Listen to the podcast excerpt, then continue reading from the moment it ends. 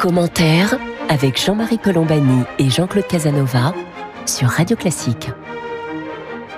Bonjour et bienvenue dans Commentaire. Jean-Claude Casanova et moi-même, nous sommes heureux de vous retrouver pour euh, cette conversation hebdomadaire qui va porter cette semaine sur euh, les différents aspects de l'évolution de l'opinion en France. Euh, premier aspect, comment se comporte l'opinion vis-à-vis de la pandémie, vis-à-vis des mesures qui sont prises euh, et qui euh, suscitent à la fois colère, mécontentement dans un certain nombre de catégories, dans un contexte qui reste un contexte de défiance généralisée.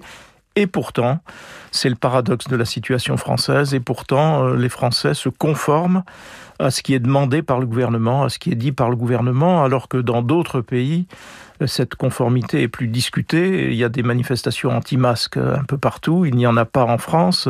Donc nous nous pencherons pour euh, essayer d'éclairer un petit peu ce paradoxe français sur la situation de l'opinion en France avec l'aide de Frédéric Dabi, que je remercie d'être avec nous aujourd'hui. Frédéric Dabi, qui est directeur général adjoint de l'IFOP. Bonjour Frédéric. Bonjour. Et puis deuxième aspect des choses, évidemment, quelle est la traduction politique de cet état d'esprit de, de l'opinion? Nous allons essayer d'en tracer les lignes de force avec euh, des sondages qui régulièrement nous informe que le socle de popularité dont bénéficie Emmanuel Macron se conforte de, de semaine en semaine alors que la critique reste très forte, le mécontentement est là, la défiance aussi reste permanente. Deuxième paradoxe que nous examinerons donc avec Frédéric Dabi. Peut-être allons-nous commencer, Frédéric, par ce premier paradoxe qui est que donc on a une opinion qui est globalement méfiante, critique. Euh, D'ailleurs, le, le, rouleau compresseur des, médias et des médias en continu peut en, en attester. Et pourtant, euh, les Français se conforment à ce qui est demandé, à ce qui est décidé contrairement à d'autres pays qui sont réputés plus disciplinés et où en revanche les mesures prises font l'objet de davantage de contestations. Comment, comment situez-vous, comment explique-t-on ce paradoxe, Frédéric Dabi? Oui, c'est un véritable paradoxe. Je partage votre point de vue. Alors, je dirais d'abord, Jean-Marie, que la défiance n'est pas euh, homogène. Il y a au contraire une confiance vis-à-vis -vis de la gestion économique par le gouvernement de cette crise de la Covid, parce qu'il y a des mesures euh, identifiées, parce qu'il y a le quoi qu'il en coûte, parce qu'il y a une incarnation par euh, Bruno Le Maire. Il y a des jugements nettement plus sévères sur la dimension euh, sanitaire et une amélioration sur la confiance s'agissant de la dimension vaccinale. Dans nos enquêtes, on voit régulièrement que l'intention de se faire vacciner progresse nettement. Hein, 19 points de plus depuis le mois de décembre. Hein, C'était peut-être moins une défiance qu'une sorte de posture euh, attentiste. Et je dirais que euh, euh, les Français, dans un contexte où l'inquiétude à l'égard des nouveaux variants rebat les cartes, ont, je dirais, anticipé la perspective d'un prochain confinement aux deux tiers. Ils n'y vont pas de manière euh, de manière euh, enjouée comme lors du premier confinement, qui était une aventure collective, qui était euh, vue comme une sorte de, sa de sacrifice général pour retrouver euh, le chemin des jours heureux et sortir de la crise. Mais ils l'acceptent parce que le virus fait peur et parce que aujourd'hui encore, on a conscience que le confinement, euh, le relâchement de nos relations sociales est le meilleur moyen pour endiguer le virus, avec en parallèle cette ce sésame que constitue le vaccin. Jean-Claude Casanova. Oui, je voudrais demander à Frédéric Dabi comment il interprète cette évolution concernant le vaccin. Quel était au fond, avant, quand on a eu le sentiment, et on le voyait très bien dans les hésitations des autorités sanitaires, quand on a eu le sentiment qu'il y avait une profonde hostilité au vaccin. Quel était le degré d'intensité réelle de cette hostilité?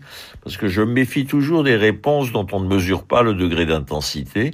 Et comment on explique l'évolution entre euh, une importance de refus et aujourd'hui une grande importance de l'acceptation et du souhait du vaccin? Oui, je trouve que c'est quelque chose d'absolument central. Et c'est vrai qu'on a cette évolution très forte. Hein, je le disais, 19 points de plus d'intention de se faire vacciner depuis le mois de décembre. Je dirais que ce résultat éclaire d'un jour nouveau la faible intention que l'on mesurait au mois de décembre. Et il y a sans doute eu hein, un contresens sur les sondages qui ont été euh, publiés. Les personnes qui déclaraient ne pas vouloir se faire vacciner n'étaient pas sur une posture de défiance. Il y avait bien sûr des anti-vaccins, des anti-vax, on les mesure à 10-15%, mais plutôt sur une posture euh, attentiste. Et c'est vrai que d'une part, les personnes vaccinées constituent les meilleurs ambassadeurs euh, du vaccin, et puis il y a une sorte d'équation qui s'installe dans l'opinion publique, l'idée que le vaccin est, euh, est aujourd'hui le meilleur moyen de retrouver le cours normal de sa vie quotidienne. Donc il y a encore euh, aujourd'hui dans l'enquête que l'on publie ce jour avec euh, Fiducian et puis euh, CNews, 18% des Français qui ne veulent certainement pas se faire vacciner. C'est minoritaire, mais dans une logique d'extrapolation, ça fait 8 à 9 millions de personnes. Mais petit à petit, il y a une idée qui fait son chemin, qui est que ce vaccin est un sésame et c'est aujourd'hui l'unique moyen de sortir de la crise, alors que les confinements, on est sur une logique de stop and go puisqu'on on irait dans un troisième confinement dans les prochaines semaines. Jean-Claude Casanova.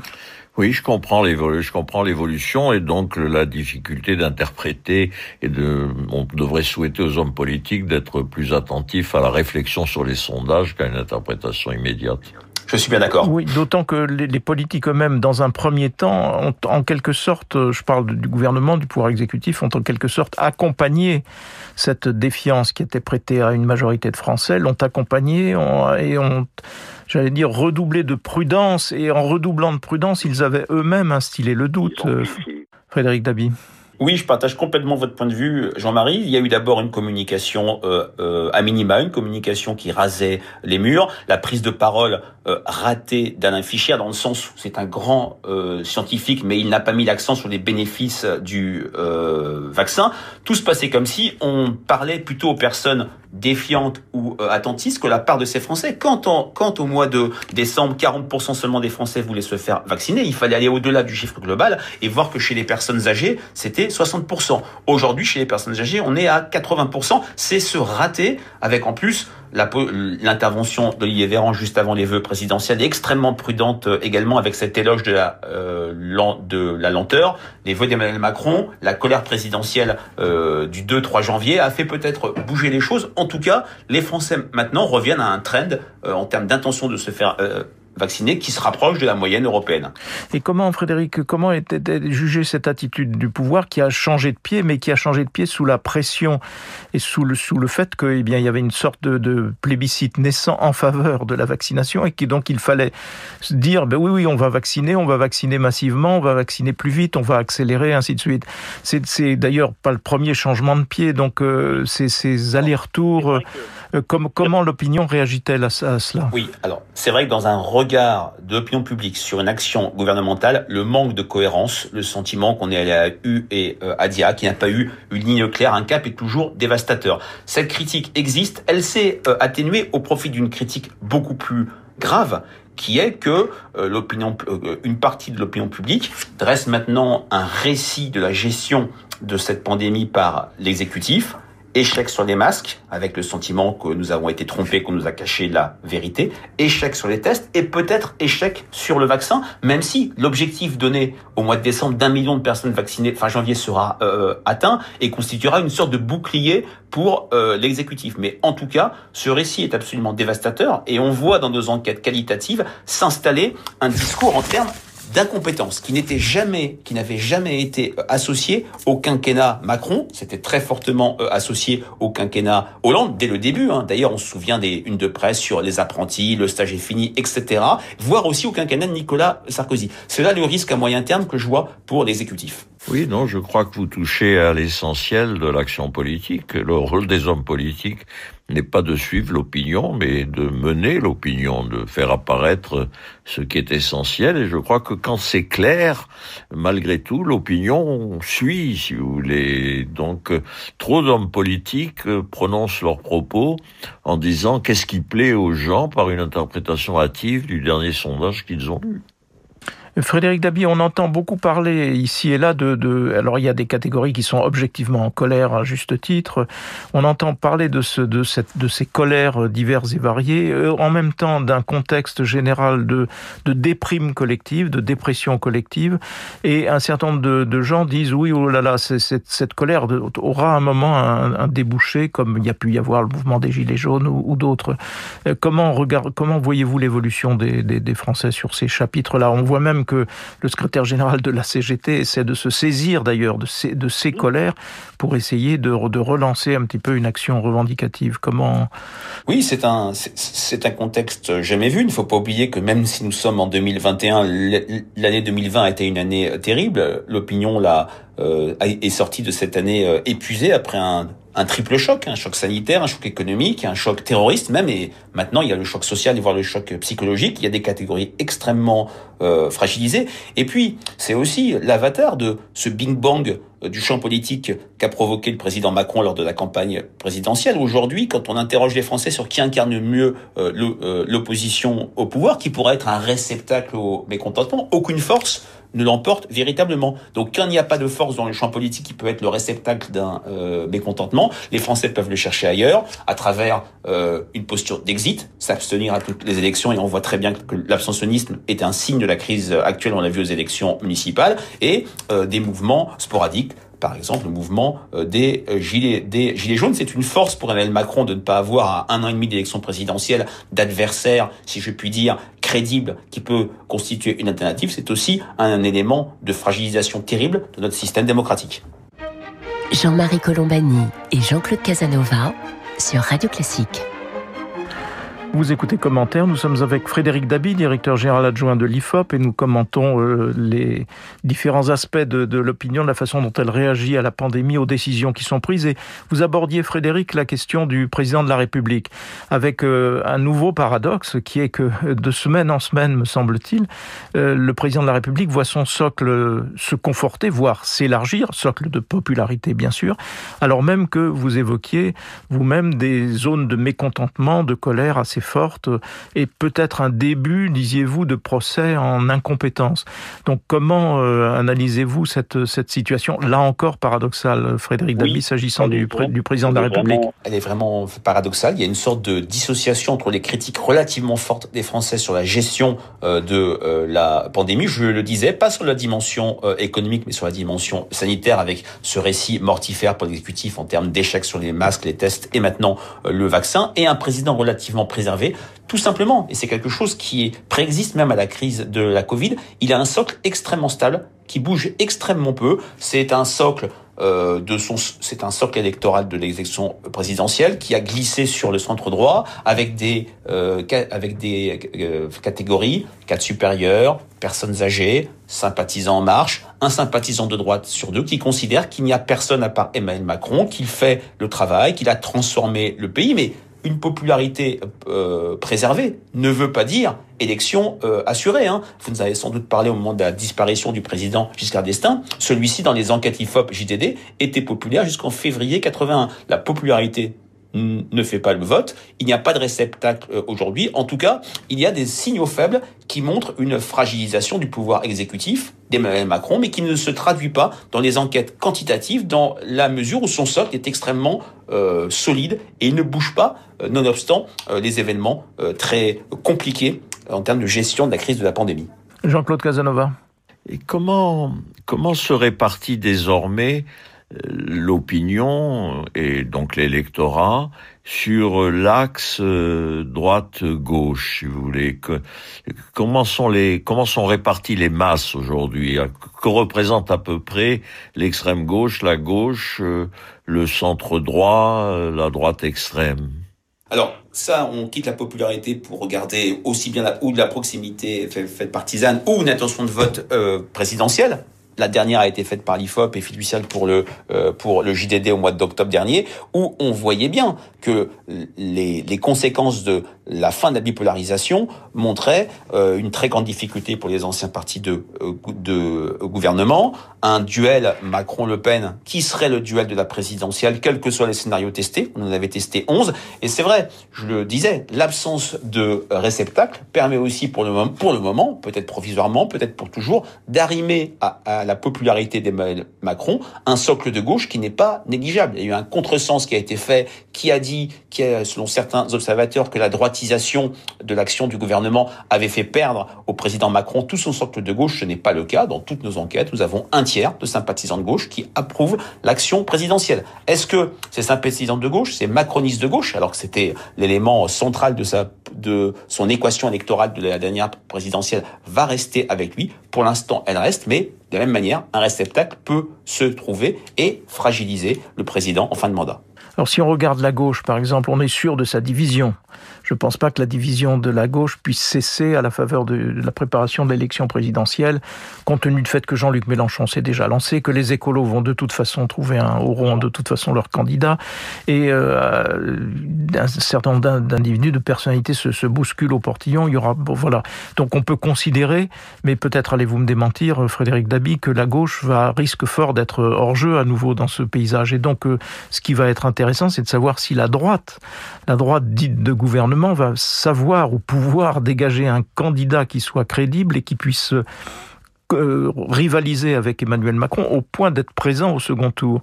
C'est évidemment tout ça est beaucoup trop tôt parce qu'on est loin de l'échéance.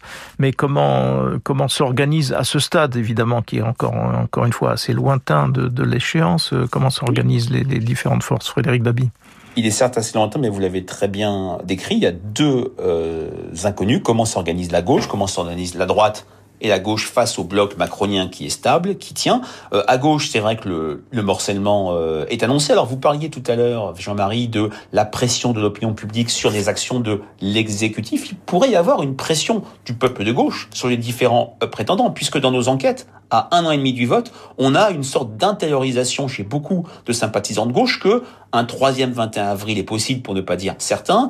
Euh, beaucoup de, de personnes nous disent on va être obligé de voter pour la, pour la troisième fois contre un ou une Le Pen au second tour de l'élection présidentielle. Et cette pression pourrait, je dirais, favoriser l'unité. Dans un contexte où trois quarts des sympathisants de gauche, dans une enquête pour le JDD, appellent de leur vœu un candidat unique. Mais même aujourd'hui, un candidat unique ne permet pas d'accéder euh, au euh, second tour. À droite, c'est un petit peu différent. Il y a le bloc LR, mais un nombre de prétendants qui grandit chaque jour, même si clairement Xavier Bertrand, qui n'est pas euh, LR, apparaît comme le euh, favori, mais à gauche comme à droite, la, les conditions d'une accession au second tour, voire d'une victoire, mais déjà d'une accession euh, au second tour, passent par, je dirais, casser le bloc central macronien, faire revenir à gauche d'un côté, à droite de l'autre, ces, ces électeurs qui ont voté Macron en 2017 et qui lui restent fidèles. Jean-Claude Casanova. L'élection de Macron, la dernière, enfin son élection à la présidence de la République, a rendu juste une formule qu'avait De Gaulle qui disait l'élection présidentielle, c'est la rencontre d'un homme et du peuple. C'est-à-dire qu'au fond, un homme avec une, une base politique extrêmement faible et créée pour le moment, a réussi à s'imposer. Est-ce qu'on peut, à partir de l'exemple de l'élection de Macron, réfléchir à la question suivante. Est-ce que l'opération peut se reproduire pour d'autres gens?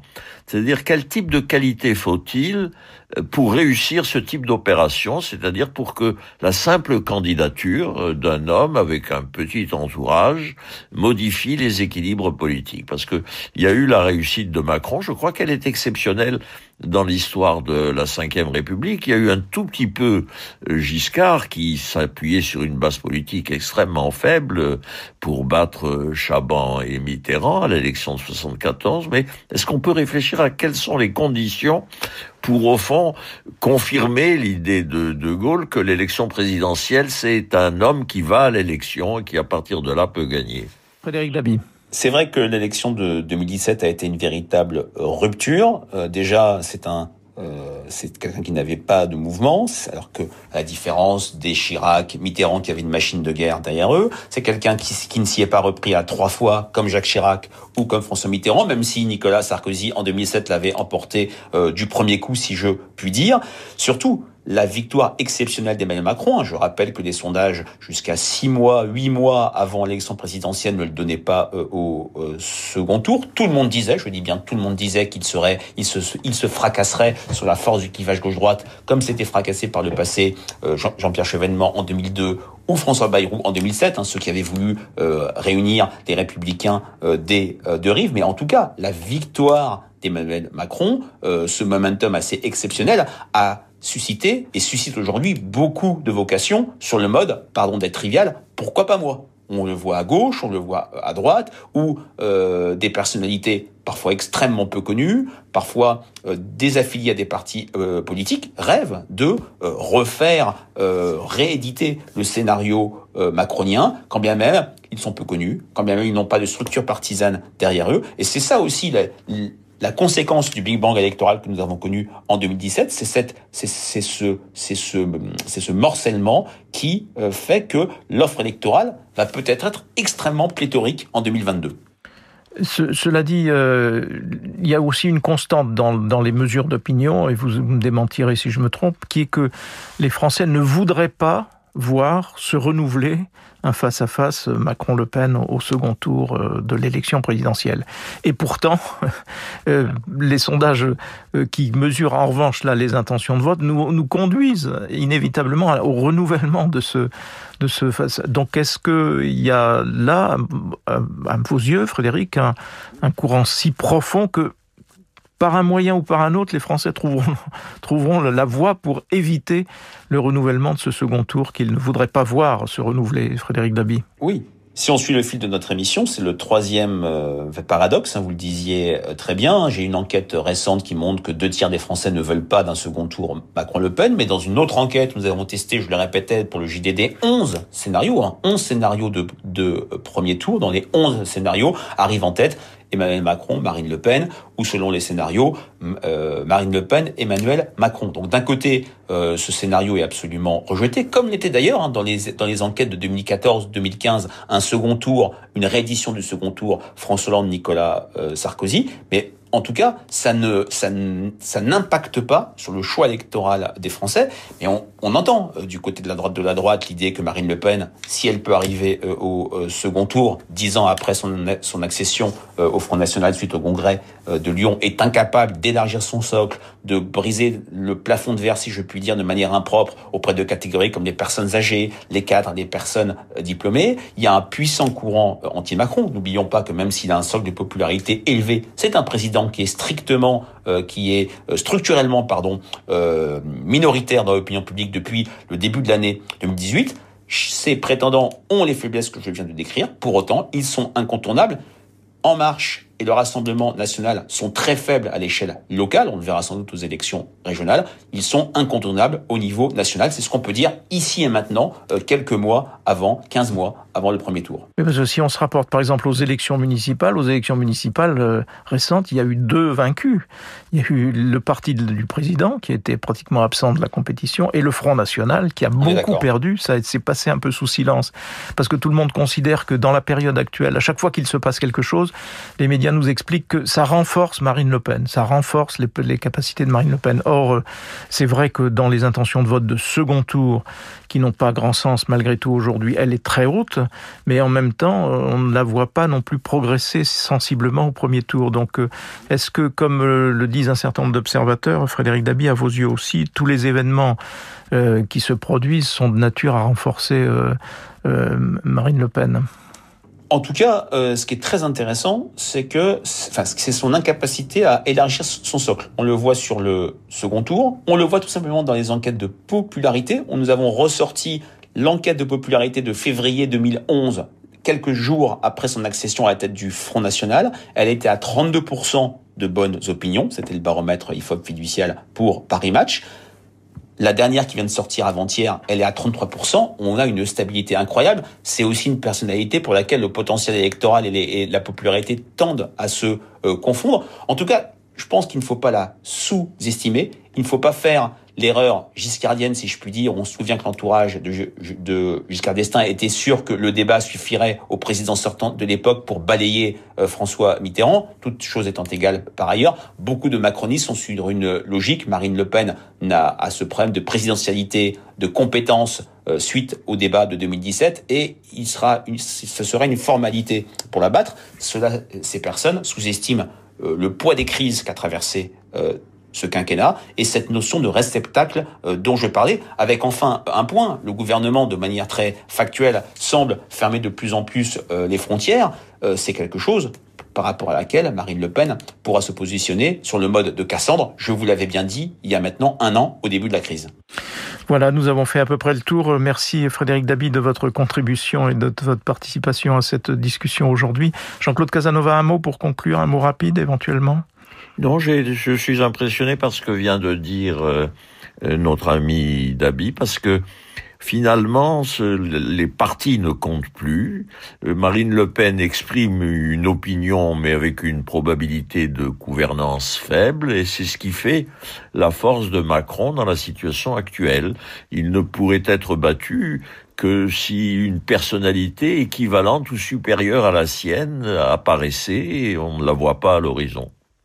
Alors on n'en a pas parlé, mais Emmanuel Macron, comme dit le proverbe, chasser le naturel, il revient au galop. Mais Emmanuel Macron vient de sortir une petite phrase qui à nouveau va l'étiqueter sur le fait que le, les France est un pays de 66 millions de procureurs. Euh, voilà, donc euh, évidemment la, planète média et, politico-médiatique s'enflamme pour euh, à nouveau pointer un, une énième façon si particulière pour Emmanuel Macron, de, au fond, de, s'affaiblir lui-même. En tout cas, nous verrons ce que tout cela donne dans, les jours futurs. Merci à Frédéric Dabi d'avoir été avec nous. pas une formule inexacte. Merci, merci à vous toutes et à vous tous de nous prêter attention.